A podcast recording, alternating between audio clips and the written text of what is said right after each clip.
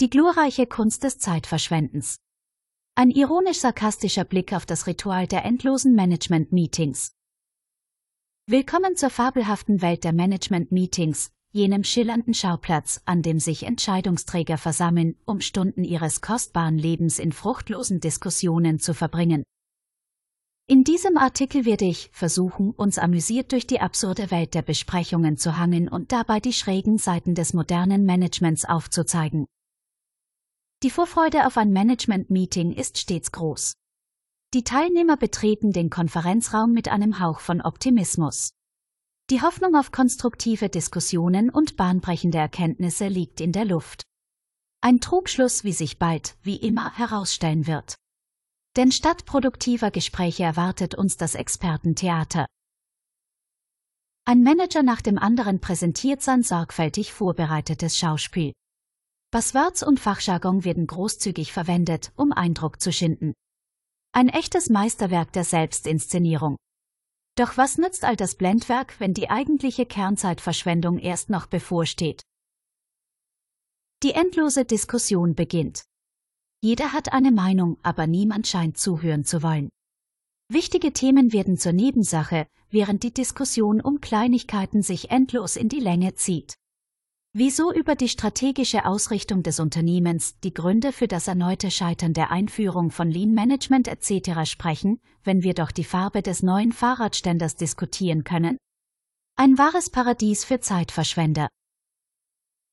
Natürlich darf auch PowerPoint nicht fehlen. Ohne Präsentation geht in einem Management-Meeting gar nichts. Jeder liebt es, auf den Bildschirm zu starren, während ein Manager nach dem anderen langweilige Slides abspult. Die visuelle Unterstützung sorgt für einen zusätzlichen Kick an Monotonie. Es ist doch viel spannender, eine endlose Reihe von Bullet Points zu betrachten, als wirklich aktiv am Geschehen teilzunehmen. Und was ist mit den Kompromissen? Natürlich werden sie eingegangen, doch keiner ist wirklich zufrieden. Das Stillhalteabkommen wird unterzeichnet, um den Meetingraum so schnell wie möglich zu verlassen und zurück zu den tatsächlich wichtigen Aufgaben zu gelangen. Das eigentliche Problem bleibt jedoch ungelöst. Aber he, wir haben eine Einigung erzielt. Zumindest oberflächlich betrachtet. Zusammenfassung in der wunderbaren Welt der Management-Meetings herrscht eine eigentümliche Dynamik. Es geht weniger um effektive Entscheidungsfindung und strategische Planung als vielmehr um das Erfüllen eines Rituals. Die Zeit der Teilnehmer wird verschwendet, während das Gefühl der Produktivität vorgetäuscht wird. Aber hey, immerhin haben wir Buzzwords und PowerPoint-Folien. Fazit Hochlebe das Management-Meeting, die ultimative Show der Zeitverschwendung. Denn was gibt es Schöneres, als Stunden in einem Raum zu verbringen, in dem man das Gefühl hat, etwas zu tun, während man tatsächlich im Kreis läuft? Unternehmen sollten dieses grandiose Spektakel weiterhin zelebrieren und sich der Tatsache bewusst sein, dass es viel wichtiger ist, den Schein zu wahren, als wirklich etwas zu erreichen. Meine ganz persönliche Empfehlung für dich.